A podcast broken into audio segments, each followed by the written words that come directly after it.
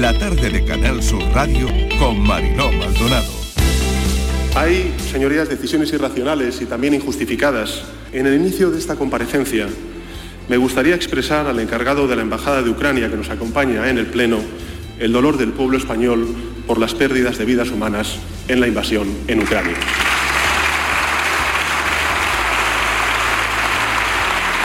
Como veo que hay grupos que ponen en cuestión el compromiso del Gobierno de España a este respecto, y para mí y para el Gobierno de España es tan importante, tan fundamental la unidad de todos, quiero anunciarles también que España entregará a la resistencia ucraniana material militar ofensivo. Esta no es la posición, desde nuestro punto de vista, esta no es la medida más eficaz para que el conflicto acabe cuanto antes, que es el objetivo de todos, pararle los pies a Putin, que haya un alto del fuego y que la guerra termine cuanto antes. Lo que tengo claro es que eh, la respuesta que, está dando el Gobierno de España es absolutamente coherente con la política que desplegamos. Por tanto, la máxima condena a lo que está haciendo Rusia al pueblo ucraniano y, desde luego, como siempre hacemos, seguir defendiendo la paz y las vías diplomáticas en las que el presidente del Gobierno de España está volcado. Sabemos que muchas familias andaluzas que cada verano acogen a niños ucranianos se están poniendo en contacto y ofreciendo trasladarse a Polonia, ya lo han hecho algunos, a recogerlos y los han traído hacia acá. Porque son culturas, culturas afines, por tanto, de lo que se trata es de que esos refugiados estén en los países más cercanos a Ucrania para que cuando el conflicto finalice, termine, puedan retornar a lo que, es, eh, lo que son sus casas, sus viviendas, sus familias, su vida normal. Los datos del paro pues, se van de nuevo con Andalucía, fruto de ese modelo productivo que tenemos tan débil, eh, sobre todo del sector terciario, con eh, actividades de escaso valor añadido y de nuevo tenemos una subida del paro cuando en el resto de España va al paro.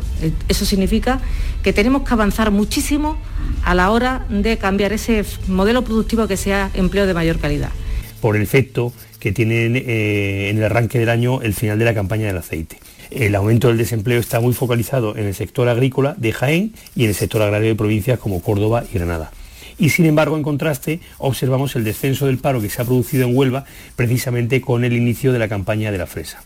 Pero la noticia positiva que nos deja febrero es que el comportamiento de los otros sectores productivos es muy favorable ayuda a los regantes para las conexiones con las depuradoras para aprovechar las aguas regentes. Todo eso, el decreto de sequía, la ampliación la llevaremos en un par de semanas, eh, con todas las obras que podamos hacer, incluso las que no son de nuestra competencia, que el presidente de la Junta ha sido generoso para poder incluso ir más allá con muchos recursos económicos, pero adicionalmente de eso necesitamos al Estado, necesitamos a la Unión Europea.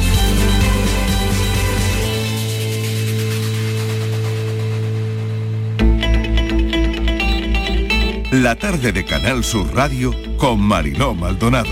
Acaban de oír los sonidos del día, ¿qué tal como están? Están casi todas las voces en nuestra línea de audios, los protagonistas de la actualidad y todo lo que ha ocurrido hasta esta hora. La actualidad es muy cambiante. Ucrania a punto de cumplir una semana de la guerra, de la invasión rusa. La guerra no se detiene y Kiev cada vez más acorralada, aunque más tranquila, si se puede decir así, la noche, aunque la ofensiva que se prevé hiela nos hiela el alma. Ya no hay miramientos a la hora de atacar civiles, es lo que estamos viendo. Las sirenas antiaéreas siguen sonando, es un sonido cotidiano en Ucrania, con todo lo que eso significa para la población civil. Los primeros paracaidistas rusos ya han tomado tierra para un cuerpo a cuerpo. Esto ocurre en el séptimo día de invasión. Grupos de paracaidistas lanzados por el Kremlin en la segunda ciudad del país han ocupado un hospital militar. ¿Cómo va a cambiar el mundo después de lo que estamos viendo y viviendo? Esta guerra es un aviso serio, pero ¿cómo lo vamos a interpretar? ¿Cómo interpretamos lo que estamos viendo, que es tremendo? Lo que estamos viendo es el día a día, es el minuto a minuto de una guerra de verdad. Es además una guerra plagada de símbolos. Fíjense, hay un equipo de fútbol italiano, otro inglés, hay varios, que tienen a jugadores en su vestuario rusos y ucranianos. Mientras la locura de la guerra no parece que vaya a menos, ellos decidieron abrazarse antes del partido, antes del partido en el que se tenían que enfrentar. Bueno, pues eso, cargado de simbolismo, también lo hemos visto estos días. Esta guerra tiene mucho de emocional, de simbolismo también, como acabamos de comentar, conmovidos todavía por el intérprete que traducía a Zelensky ayer, al presidente de Ucrania, en su intervención de ayer en el Parlamento Europeo. No pudo evitar emocionarse al traducir al inglés las palabras del presidente de Ucrania. Escuchen. Fighting just for our land and for our freedom. Despite the fact that all large cities of our country are now blocked, nobody is going to enter and intervene with our freedom and country. And believe you me, every square up today, no matter what it's called, it's going to be called. Están escuchando al traductor.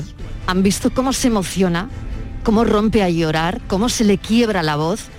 Cuando traduce las palabras del presidente de Ucrania. Estamos luchando por nuestra tierra y nuestra libertad. Ahí es donde se quiebra, a pesar de que todas nuestras ciudades ahora están bloqueadas. Nadie nos va a doblegar, somos fuertes, somos ucranianos. La vida vencerá a la muerte y la luz vencerá a la oscuridad.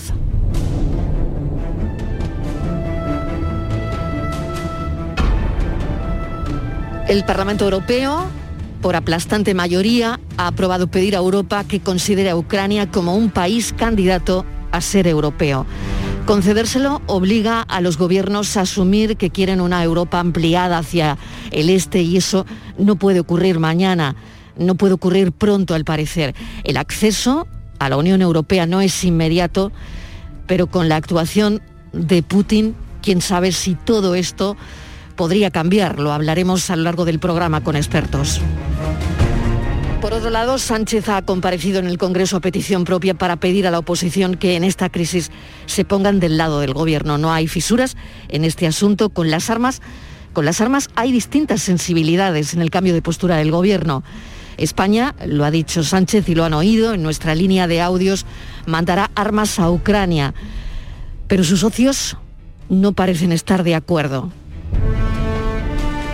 Por otro lado, Estados Unidos, Biden ha vuelto a ser muy duro con Putin, le ha llamado dictador y le ha dicho que la historia le va a retratar como alguien que se queda solo frente a un mundo unido.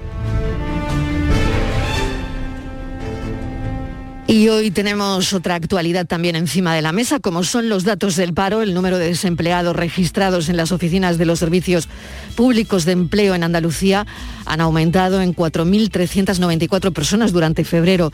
En España se han creado 67.000 puestos de trabajo, lo más relevante, los niveles de contratación indefinida. El comercio, sanidad y agricultura pierden peso aquí en Andalucía. Otra noticia de hoy es que 2.500 personas han intentado acceder a Melilla saltando la valla. Tres guardias civiles han resultado heridos en esta contención.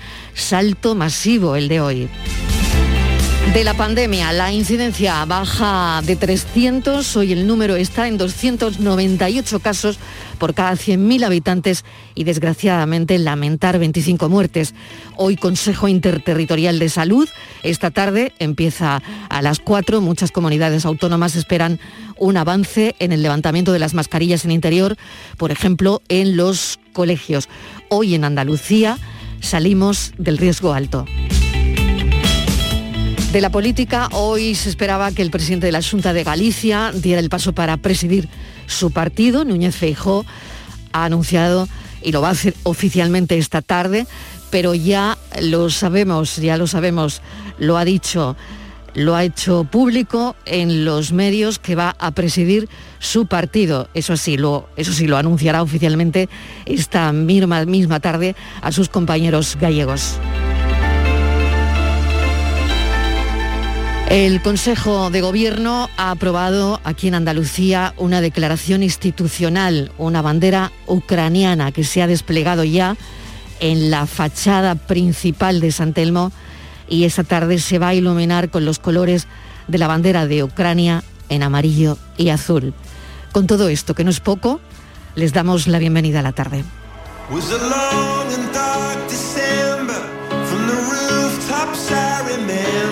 there was snow.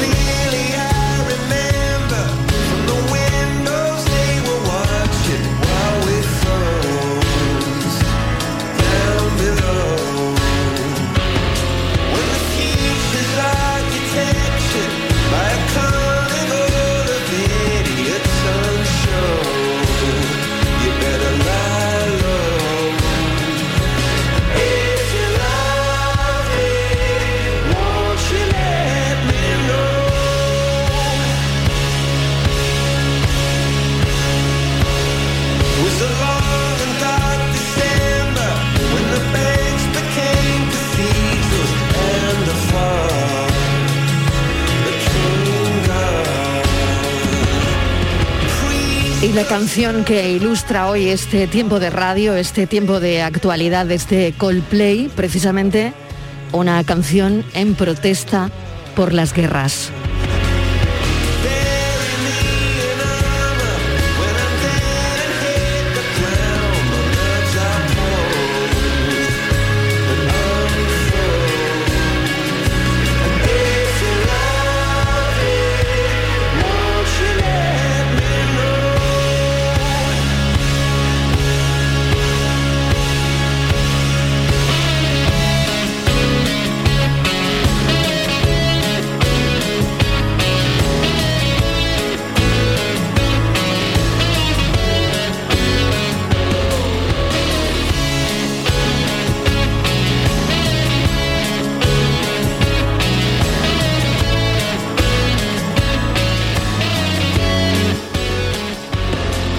Enseguida vamos a poner todo en pie, todo lo que les acabamos de anunciar y contar. Hoy parten voluntarios de Gelbes en Sevilla en misión humanitaria para ayudar a refugiados ucranianos eh, que están en Rumanía.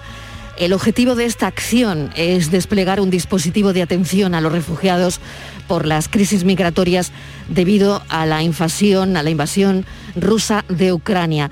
Enseguida vamos con ellos, pero también ya saben que los pasos fronterizos con Polonia es donde hay mucha gente que huye de la guerra. Una algecireña ha llegado hasta Varsovia y vamos a hablar con ella enseguida para ver cómo ha transcurrido su día y todo este tiempo.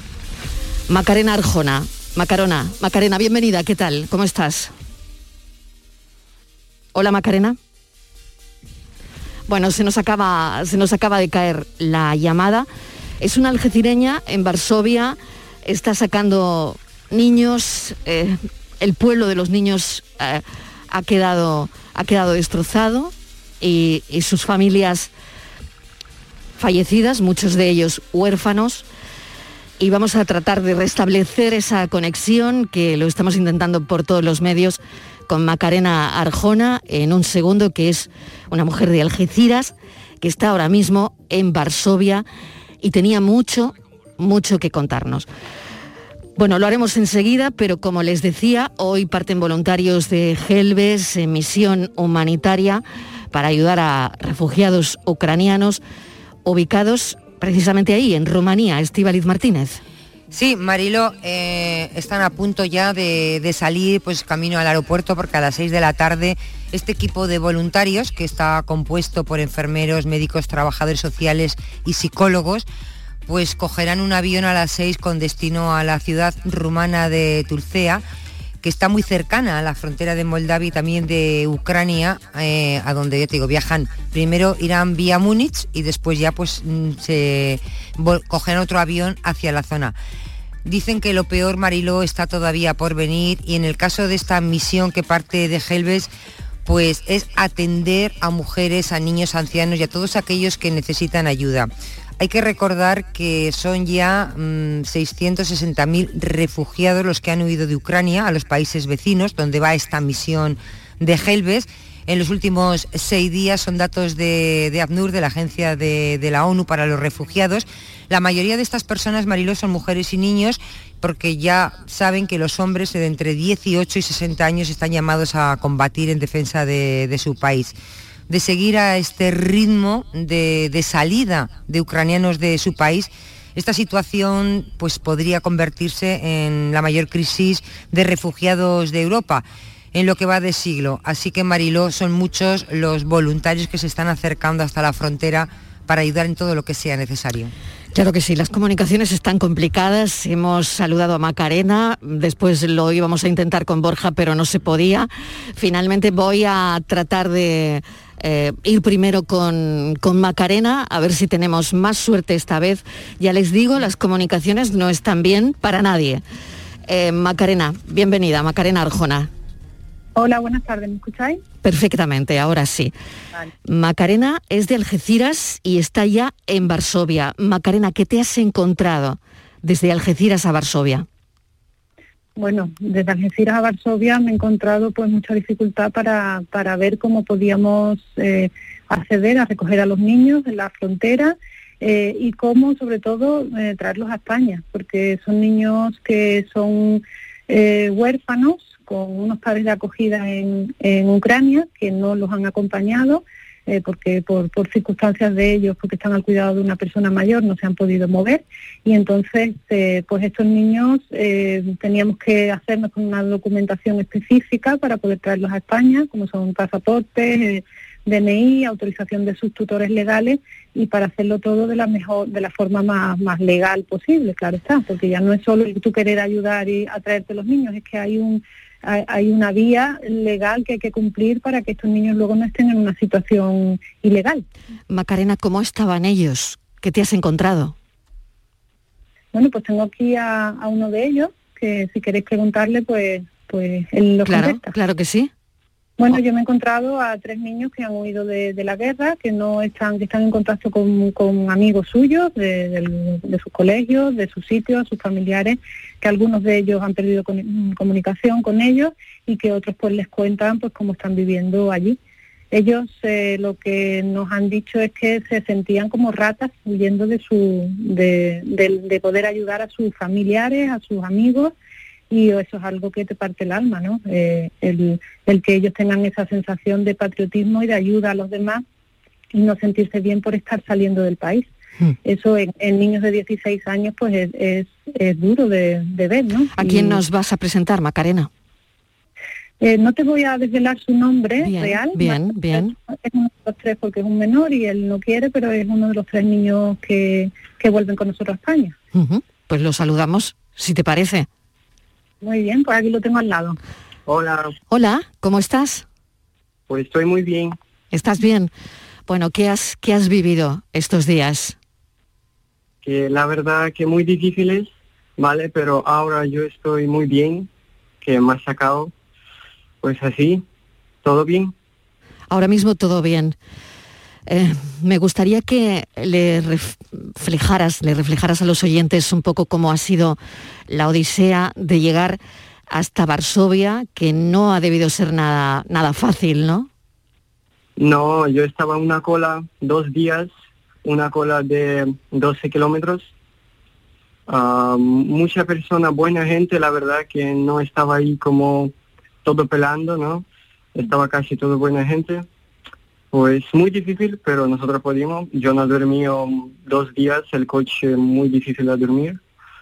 Pues así. Dos días sin dormir. Sí. Más, más todo lo que llevarías ya de preocupación, ¿no?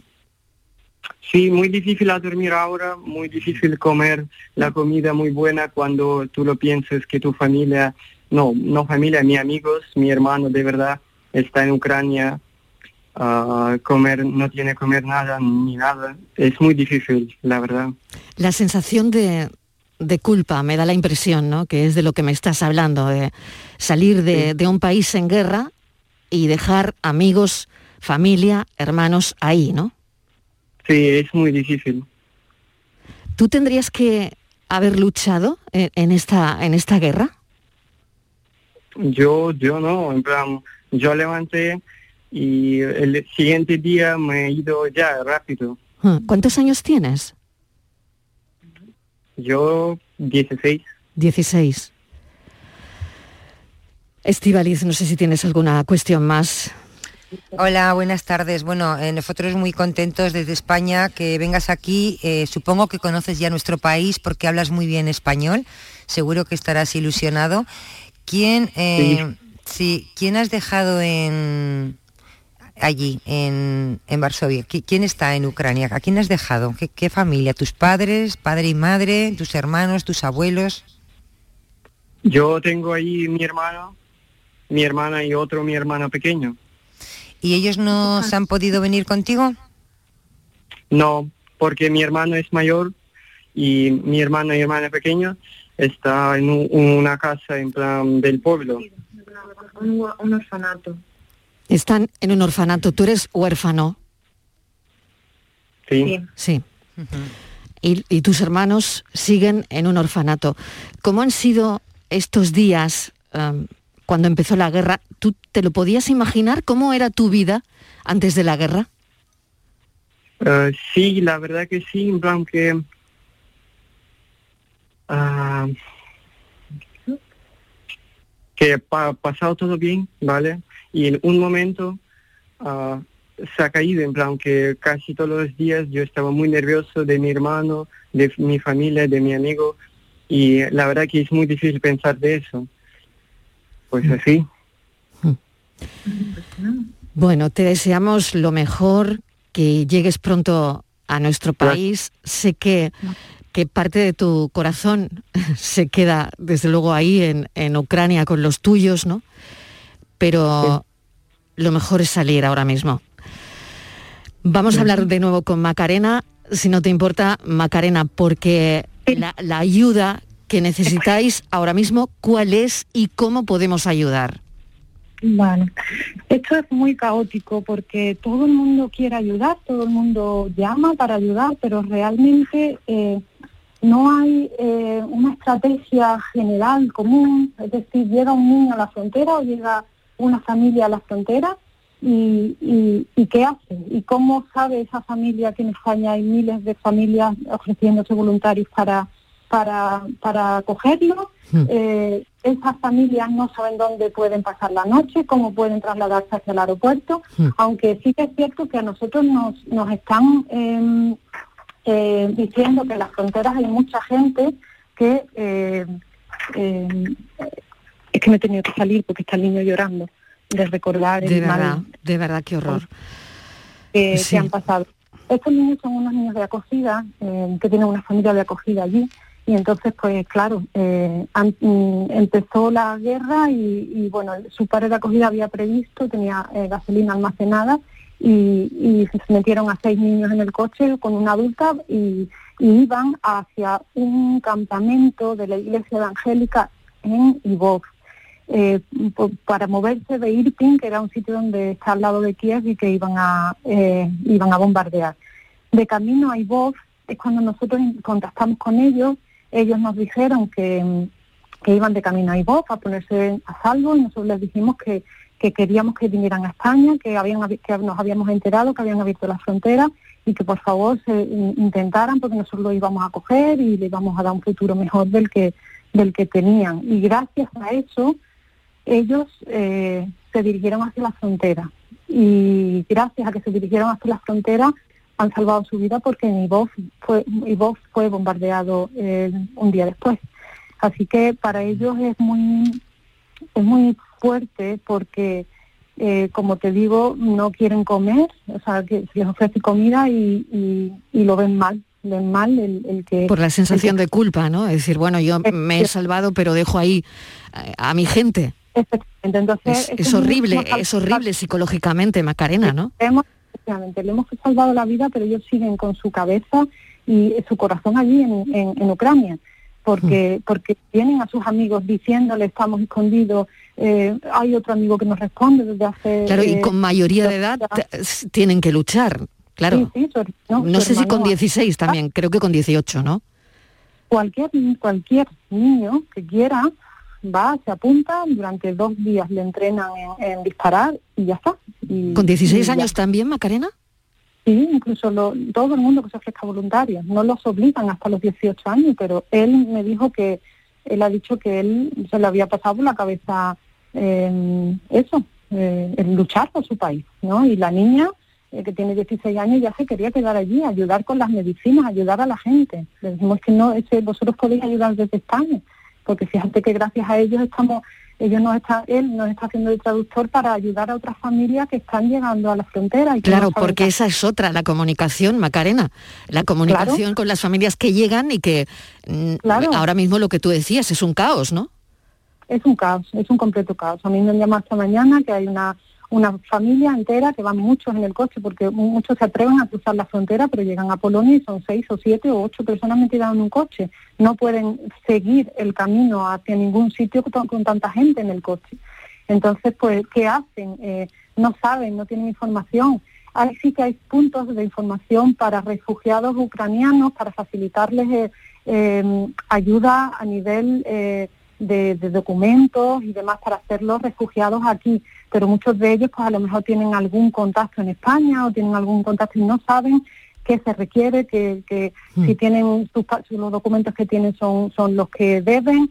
Hmm. Nosotros, por ejemplo, no habíamos pensado en que España requiere un test de antígeno para entrar en España, entonces algo que les tenemos, estamos también, tienes que pensar en ello, una aplicación, un formulario que tienes que rellenar cuando vuelas para poder eh, eh, hacer el check-in. Eh, Mil cosas, claro. La pandemia también, claro, la pandemia de la que ahora mismo hablamos menos, pero que también ha venido a, complicar algunos trámites, por así decirlo. Claro, Macarena, ¿cómo podemos, ¿cómo podemos ayudar? Eh, ya por último, porque tengo esperando además al vicepresidente de la Fundación SAMU, que también está en Rumanía. Si me permites, lo voy a, lo voy a saludar también porque Borja González de Escalada está escuchando esta conversación. Borja, bienvenido. Bienvenido. Eh, no estoy en Rumanía, estoy a punto de coger el avión. Ah, vale, no, has, llegado todavía. Vale, vale. Eh, estás a punto, vale, estás a punto de subir al avión. Bueno, estás escuchando también a Macarena Arjona. Hemos querido que esta parte del programa sea toda solidaria eh, y daros voz a esas personas que tenéis tanto que decir ahora mismo en cuanto a ayuda a Ucrania. ¿Qué vas a hacer, Borja, tú? ¿Qué va a hacer tu equipo? Ah, pues sí, nosotros somos un equipo de ocho personas, somos un componente sanitario y un, educador social que nos desplazamos a la frontera entre Ucrania y Rumanía, en el sur, en una ciudad que se llama eh, Tulche, y nuestra intención es atender con un equipo logístico sanitario ligero al, bueno, pues a toda la gente que llegue cruzando en ese momento y que podamos echar una mano. Estamos preparados para atender alrededor de 100 personas diarias, están llegando muchos más. Y bueno, nuestro interés es echar una mano, colaborar y prestar toda la ayuda que en este momento mm. eh, evidentemente es muy necesaria. Borja, ¿cómo llegan? Porque yo sé que ya tienes toda esa información, de hecho, eso es lo que me imagino que al equipo del, del SAMU, a esta misión, la hace subir al avión, ¿no? El pensar cómo está llegando la gente ahí desde Ucrania, cómo están llegando. Claro, mm, según nosotros tenemos entendido, están llegando mujeres, niños, eh, ancianos en una situación muy precaria, muchos llevan días sin, sin dormir, sin descansar. Eh, quizá los primeros que salieron fueron en mejores condiciones, pero ahora ya hay desplazados con mucha mayor gravedad y con muchos más problemas. Y claro, estamos preparados para, para recibir a personas eh, con un shock eh, muy grande y con, y con unas condiciones de vida muy, muy básicas. Macarena, todos estáis ayudando. Sí, pero yo creo que la ayuda eh, hay que hay que hay que hacer un plan general, un plan logístico que haya personas en los puntos de, entrada, en los puntos fronterizos, que puedan redireccionar a todas estas personas y darles la información adecuada a puntos de refugio eh, en, la geografía eh, de Polonia y que desde allí, una vez se acumulen, una vez haya un cierto número de personas, que haya, eh, que se puedan fletar autobuses para eh, llevar a esas personas por tierra, porque, em, personas que no tienen pasaporte no pueden eh, subir al avión o niños que están indocumentados. Entonces, la única vía posible es a través de tierra y transportarlos hacia aquellos países que están deseando acoger familias, niños, ancianos y, pero eh, no, no se ha terminado, ese plan logístico no, no, no se está centralizando. Está habiendo mucha gente que quiere ayudar, mucho envío de material, pero luego hay muchas personas que llegan a la frontera y no saben, no saben que eh, se les acoge en un centro de refugiados, pero, pero ahí se quedan. Entonces, a estas personas habría que hacer un plan logístico para que llegaran a, España, que hay montones de familias intentando acogerlas y que una vez se hayan transportado estas, personas a, España en autobuses, desde allí ya que hubiera una persona que, eh, que fuera la portavoz de todas las asociaciones de, familias que quieren acoger para que se puedan ir eh, estas familias a casas de acogida, a pisos de acogida y mm. demás. En el caso de la misión que lleva Borja González con el SAMUR, es em, ayudar a los refugiados y el objetivo de, esta acción es desplegar un, dispositivo y, no sé si ya eh, esto se podrá hacer, Borja, en cuanto piséis suelo en Rumanía. Nosotros la intención es llegar, nos, nos coordinamos con las autoridades locales, ellos nos dicen dónde ponernos y qué es lo que hacer para poder eh, desarrollar nuestra actividad lo mejor posible y ser lo más eficaces posible, pero siempre coordinados con las autoridades locales. Esta es la segunda misión que desarrolláis, ¿no? En pocos meses.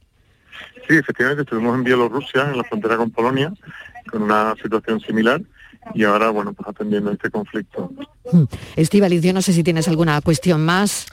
Sí, eh, hola, buenas tardes. Em, eh, en un primer, en cuanto ya se ubiquen eh, sobre el terreno, lo analicen un poquito, creo que tenían la intención, este equipo que van ustedes, ocho personas, de atender un mínimo de 100 personas diarias.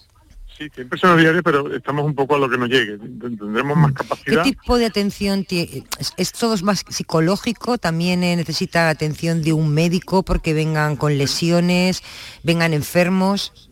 Nosotros tenemos, bueno, patologías leves, que será lo que atendamos, problemas respiratorios, hipotermia, cualquiera de estas patologías. No vamos a atender a heridos de guerra.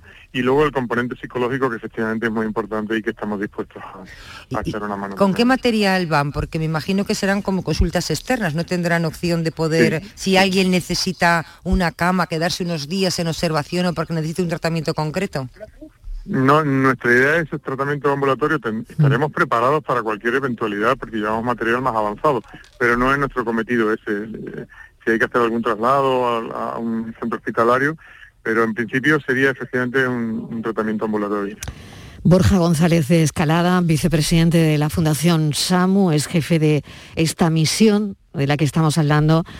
Gracias con letras mayúsculas y estaremos en permanente contacto, sobre todo una vez que lleguen a Rumanía para que nos pueda contar qué es lo que está viendo y qué es lo que están viviendo.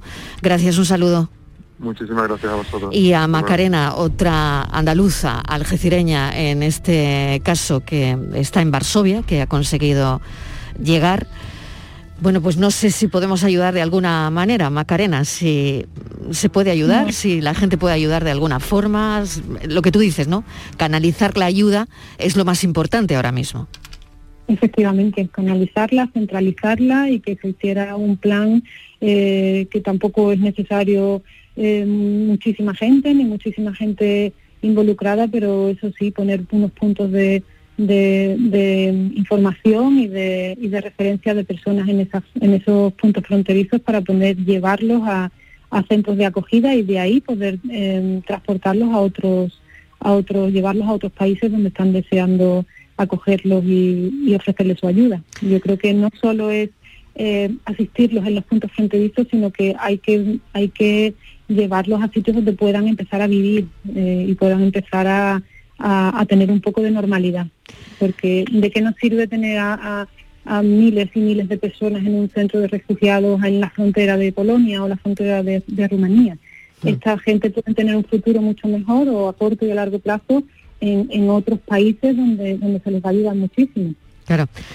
Mil gracias. Macarena, mm, Macarena mil gracias de verdad por atendernos. Estaremos en permanente contacto y toda ayuda eh, es posible, lo estamos viendo con todo lo que se está desplegando desde Andalucía en los pasos fronterizos. Y gracias también a ti, Macarena Arjona, en letras mayúsculas. Gracias. Muchas gracias a ustedes. un, saludo, un saludo, un saludo enorme. Y un abrazo para, para esos niños. Qué fuerte Estivaliz, ¿eh? lo, que, lo que estamos viviendo, lo que acabamos de oír, eh, la charla con el menor que que nos deja helados, ¿no? Pues sí, Marilo, es terrible y es que es imposible. Queremos ser empáticos con ellos, queremos ponernos, pero yo es que no soy capaz de ponerme en la piel de un chaval de 16 años que tenía que estar, pues imagínate, dando guerra, ¿no? Y, está pues mm, con esa pues casi en la guerra, ¿no? está, en la guerra. En la guerra. Está con sus hermanos, ha perdido a sus padres, Marilo, sí, sí, y no sabe qué va a pasar con sus hermanos. Es tremendo, es tremendo, terrible. Bueno, hace, hace unos días leía a un filósofo alemán donde venía a contar que Putin sabe perfectamente que el modo de vida ruso no tiene, no tiene ningún encanto frente al modo de vida europeo. Em, sigue siendo el modo de vida europeo más atractivo ¿no? para el mundo, aunque potencias como la propia Rusia o, o China ganen aún más poder en un mundo multipolar, ¿no?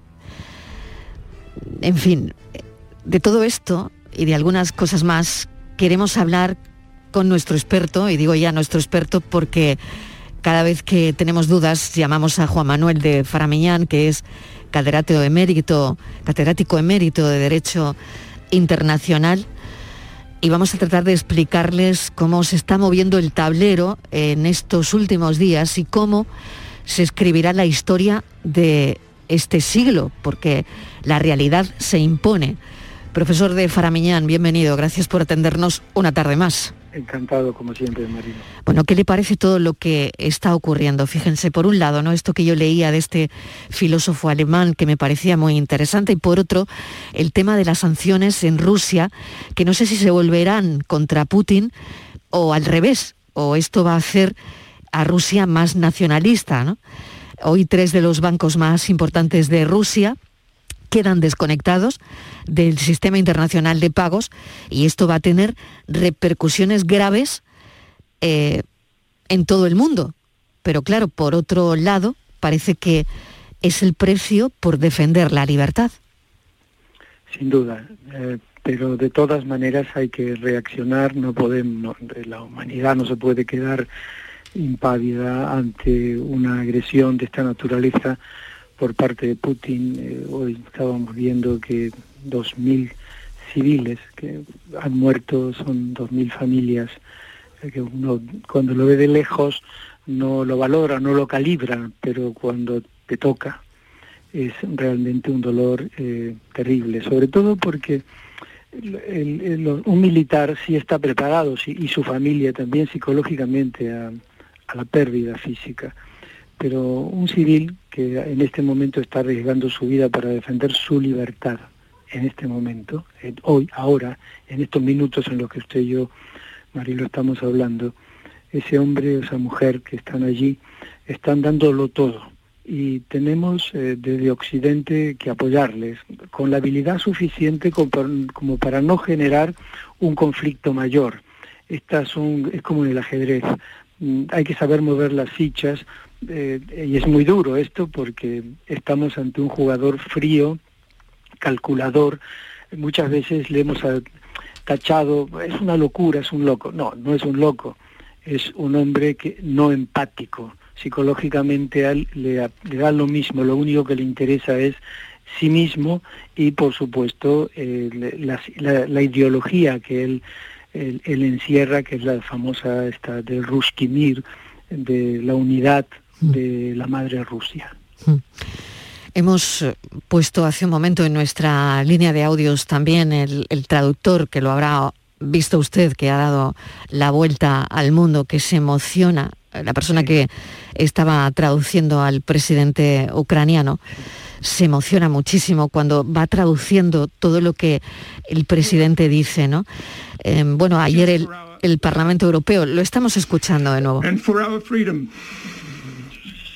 cuando habla de la libertad. ¿no? the fact that all cities of our country are now blocked.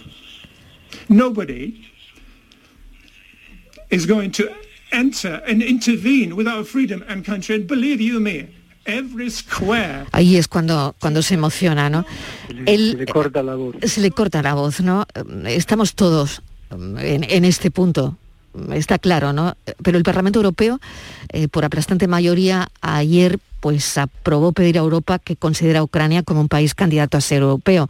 Pero claro, esto no puede ocurrir, profesor. ¿Por qué no puede ocurrir de inmediato? De inmediato no puede ocurrir por, por, la, por el sistema que tenemos en Europa. España le, le llevó varios años. Normalmente un Estado candidato lo que hace es que pide, eh, solicita el ingreso a la Unión Europea tiene que tener el, el, aval de los 27 estados, de todos los estados, con que haya un solo estado que diga que no, pues no puede entrar. Eh, pensemos en Turquía, por ejemplo, que lleva años intentando y, y uh, jugando un poco entre sí y no. Y luego eh, de todo este proceso, pues también hay un, digamos, unas, unas normas que, que se deben cubrir y cumplir eh, que justamente son, son importantes eh, porque son las que permiten, en primer lugar, una, un criterio de carácter político, y en este caso lo tenemos, es decir, todo Estado candidato tiene que tener una democracia y un Estado de Derecho, pero también eh, se necesita una estabilidad económica que tiene que demostrar, tiene que pasar por, por esos, esos criterios, digamos, de esta de demostración de estabilidad económica y, y, todo esto luego los aspectos obviamente legales, la capacidad eh, que tenga ese Estado para poder resumir o eh, asumir el llamado aquí communautaire, que es el acervo comunitario, que sería toda la normativa,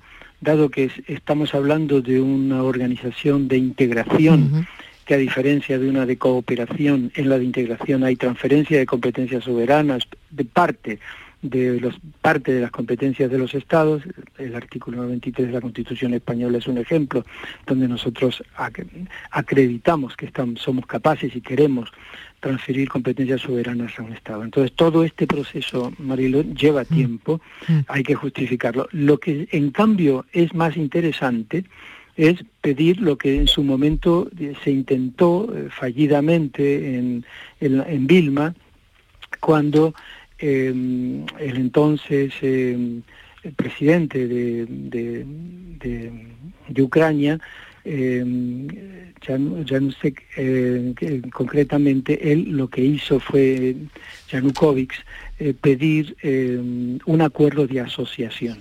Pero la presión de, de Putin en aquel momento, estábamos en el, justamente en el 2014, eh, en aquel momento eh, le echó para atrás. Y bueno, pues fue una pena porque hubiera sido un acuerdo de asociación, sí es una vía Mariló factible.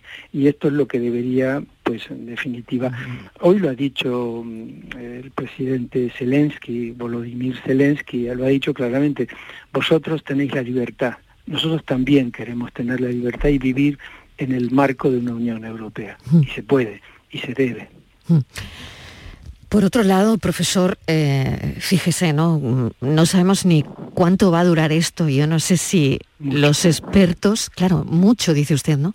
Los expertos tienen una estimación de esto hasta cuándo, esto, esto hasta cuándo va a durar. Y otra cosa muy importante es quién va a ganar y quién está ganando esta guerra y a quién le interesa esta guerra? En fin, son tantas preguntas, profesor, porque por otro lado, esta invasión de, de Ucrania por Rusia eh, quizás sea el primer conflicto bélico eh, que todo el mundo está siguiendo a través de las redes sociales, ¿no?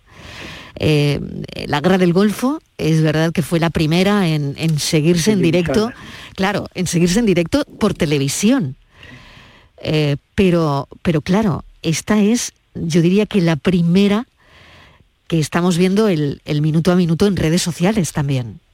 Sí, le respondo. La primera parte, eh, ¿cuánto puede durar? Creo que esto se puede eh, enquistar un poco. Eh, en este momento eh, la, la, línea esta de 60 kilómetros de, de, armamento pesado que está hace, también a unos pocos kilómetros de Kiev eh, está paralizada por falta de suministro de, de, gasolina y están esperando, pero se está empezando a mover nuevamente. Todo esto retrasa. Entre tanto, Kharkov está cayendo. Hmm. Hay ciudades eh, pequeñas que ya han caído definitivamente y están absolutamente en manos de, de los rusos. Pero son mm, como victorias mínimas. De alguna manera eh, es algo que no, no se ha terminado de dilucidar.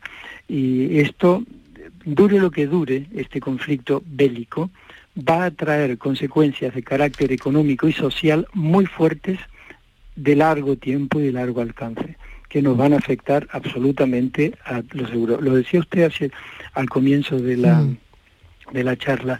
Aquí va a haber consecuencias obviamente importantes, duras para Rusia, pero también con consecuencias importantes y duras.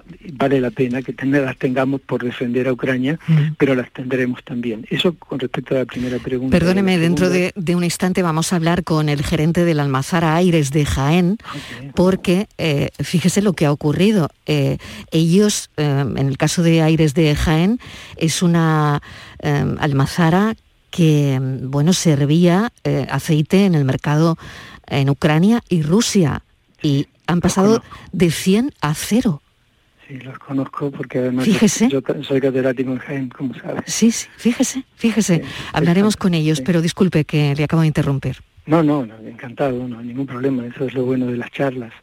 Y el segundo tema es quién gana, nadie, nadie. Esto es una editora pírrica, vamos a perder todos.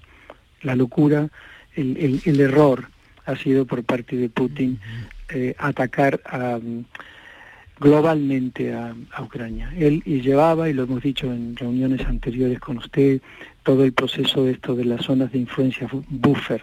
Él va avanzando, ya está en Odessa, es decir, va uniendo, quiere llegar a Transnistria y de esa forma ya ha cerrado toda la, la salida al Mar Negro.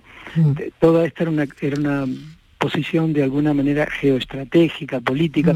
Occidente se la estaba mirando por otro lado. Lo que ya no puede, no se puede permitir es lo que ha ocurrido. Esto ya es irreversible.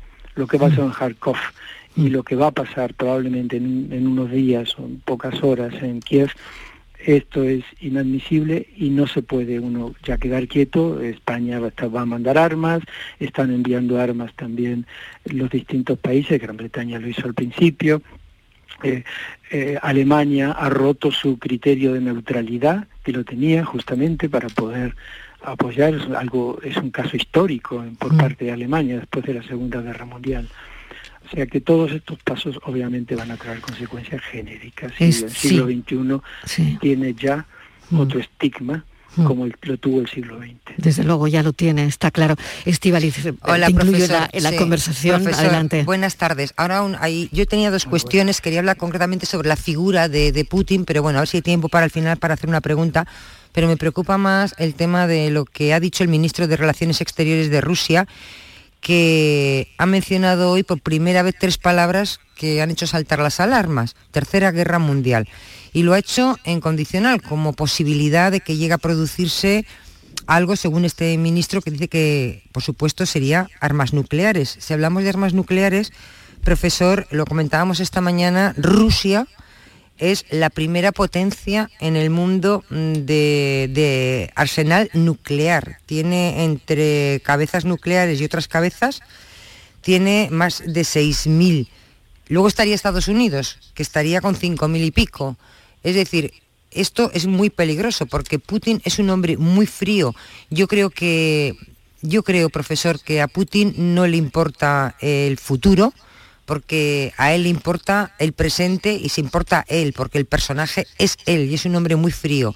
Por eso cuando habla de esta mm, arsenal nuclear, a mí me hacen temblar las piernas. Y no sé si hay alguna posibilidad, o como se suele decir, los que jue- saben jugar al mus, es un órdago. Sí, es un órdago. No, eh, eh, eh, por el momento lo es. Es decir, Sergei La- Lavrov, eh, lo hemos dicho en otras ocasiones, es un diplomático con mucha experiencia, es, eh, del- de- tiene, sabe, sabe, mm, digamos, y mi- también sabe medir lo que dice.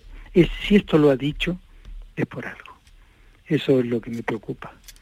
Eh, hay una doctrina nuclear rusa que se planteó en el 2020 era mm, los, eh, la Federación de Rusia utilizará energía nuclear siempre que exista uso de armas nucleares o destrucción masiva contra Rusia, en primer lugar, datos de misiles, de, de, que han sido lanzados misiles contra el territorio ruso, o un ataque de cualquier tipo contra infraestructura militar o gubernamental de carácter sensible o crítico, y también, y esto es lo que a mí más me preocupa, un ataque convencional que ponga en peligro la figura del Estado del Estado ruso. Entonces, claro, esto como este hombre miente tanto y todos, me, refiero a Putin, mienten, pues en cualquier momento pueden decir el punto cuarto. Es, estamos considerando que la figura, digamos, que como nosotros ya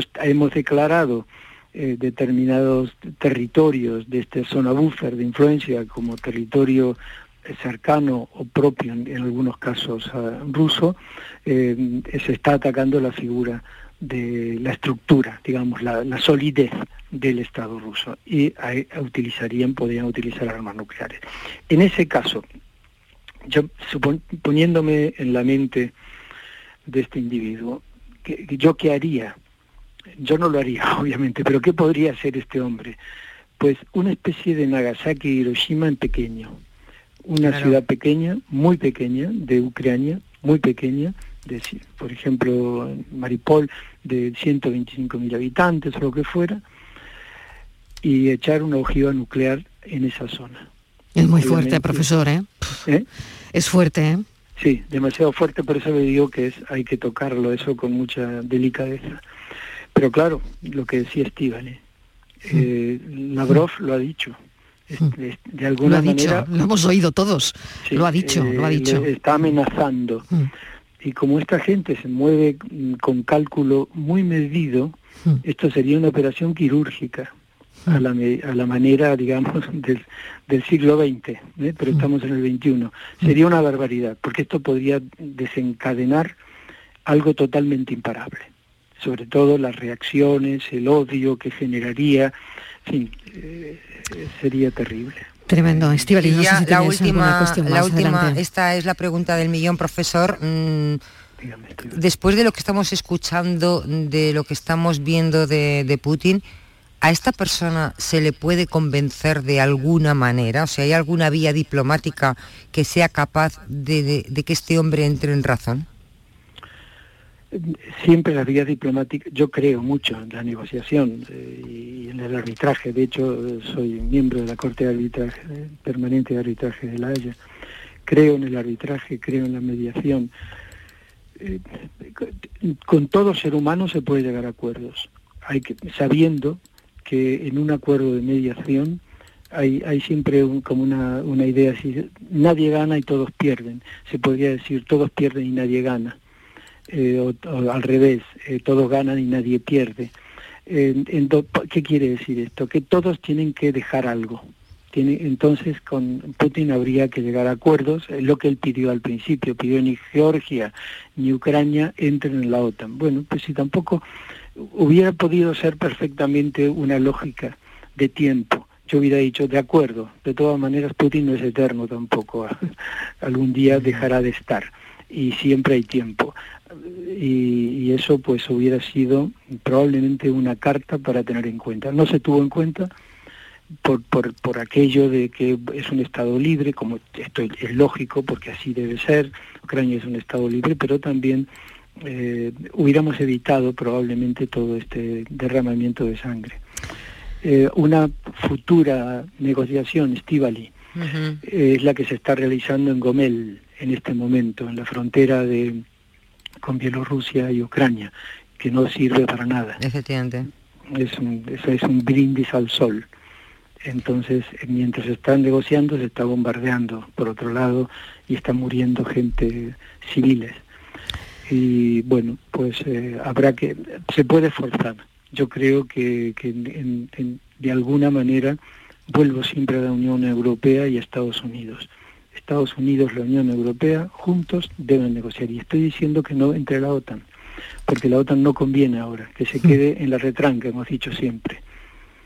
Profesor, lo tengo que dejar aquí. Otro día hablaremos desde luego de los de los símbolos, ¿no? De ese líder que vimos ayer en, el Parlamento Europeo, eh, Zelensky luchando en, camiseta, porque lo hemos visto siempre con la misma camiseta, parece que no ha dormido, que no ha comido, que no cuatro días exactamente, que, no se ha cambiado esa, esa camiseta verde ¿no? que lleva eh, luchando por esos valores europeos. exactamente, al menos es lo que, lo que nos estás transmitiendo y lo que estamos viendo. ¿no? Ayer era impactante eh, los líderes europeos en pie, aplaudiéndole, y él en, esa videoconferencia en camiseta. ¿no? Bueno, es increíble. Muchísimas gracias, profesor Juan Manuel de Faramiñán, catedrático emérito de Derecho Internacional, miembro de la Corte Permanente de la Haya. Gracias, un saludo y, profesor, es nuestra referencia, volveremos a hablar. Por supuesto, allí, María. Gracias. Cinco minutos para llegar a las cuatro en punto de la tarde. Hacemos una pequeña pausa e intentamos conectar con esa almazara Aires de Jaén, donde han pasado, como les digo, de cero, de 100 a cero. La tarde de Canal Sur Radio con Mariló Maldonado. También en nuestra app y en canalsur.es. Canal Sur Radio, Sevilla. El Colegio Internacional Europa celebra sus jornadas de puertas abiertas. Jueves 3 de marzo a las 9 y media para Eurokinder infantil y primaria y sábado 5 de marzo a las 11 para todos los cursos. Más información en europaschool.org. Colegio Internacional Europa. Excelencia educativa desde 1986. Yo ya no pago por mi consumo y digo chao, digo chao, digo chao, chao, chao, a tú lo mismo. Vente conmigo, nuestro petróleo es el sol. Leques fotovoltaicas Dimarsa y despreocúpate de la factura de la luz. Dimarsa.es Compra en tu barrio, compra cerca, siente Macarena. En la Asociación de Comerciantes de Macarena hemos preparado para ti grandes sorpresas y regalos. Repartimos mil euros en cheques de consumo. Compra cerca, siente Macarena. Promueve Asociación de Comerciantes de Macarena. Financia Ayuntamiento de Sevilla. ¿Qué pasa, Eva? Me he enterado que vas a jugar a mi día de la once. Espero que me elijas a mí el día de tu boda. Fue mítico con el buffet de quesos del mundo, los bailes en tacataca de la tía Agustina. No me compares el día de tu boda con otros días como el de tu primer beso o el de tu comunión. Venga, Eva, elígeme. Tus fechas más especiales quieren hacerte ganar mi día de la once. Por solo un euro puedes ganar miles de premios. Elige bien porque uno de cada cinco toca. A todos los que jugáis a la 11, bien jugado. Juega responsablemente y solo si eres mayor de edad. Vete a dormir con una sonrisa, con el show del comandante Lara. El humor más travieso, los invitados más divertidos, las mejores versiones musicales de Calambres. El show del comandante Lara, los domingos en la medianoche después del deporte. Quédate en Canal Sur Radio, la radio de Andalucía. En Canal Sur Radio por tu salud, responde siempre a tus dudas. Hoy un programa especial, Ayuda a Ucrania. Se han puesto en marcha iniciativas solidarias en farmacias, clínicas, hospitales para recoger medicamentos y material sanitario. También queremos conocer tu propia solidaridad, la de tu barrio, la de tu pueblo y contaremos con destacados especialistas que nos hablarán de lo más necesario en estos momentos. Envíanos tus consultas desde ya en una nota de voz al 616-135-135. 616-135-135. Por tu salud, de lunes a viernes, desde las 6 de la tarde con Enrique Jesús Moreno. Súmate a Canal Sur Radio, la radio de Andalucía. La tarde de Canal Sur Radio con Mariló Maldonado. Y sabemos que el mundo convierte a Rusia en una isla financiera y qué ocurre cuando se excluye a un país de los mercados, ¿no? Como va a ser el comercio internacional para las empresas andaluzas que tienen mercado en Ucrania y en Rusia, como es el caso de Aires de Jaén, una almazara particular que busca fórmulas para mantener como sea el mercado. Eh, de momento paralizado. Vamos a hablar con Matías López, que es gerente de la Almazara. Bienvenido, gracias por atendernos. Hola, buenas tardes. Bueno, ¿qué, situación eh, se les plantea ahora mismo en la Almazara? Eh, bueno, pues, eh, pues nosotros, al igual que otros operadores que, estamos vendiendo en los mercados ucraniano y ruso, pues, lógicamente el mercado ucraniano, por la situación de guerra que tiene, pues ya prácticamente es imposible eh, mandar mercancía y especialmente alimentos como estamos mandando Mm. desde nuestra desde nuestra empresa. ¿no? Matías, no me cuelgue, vamos a seguir con esta conversación, voy a dar paso a las noticias y enseguida, después de las cuatro, hablamos con usted.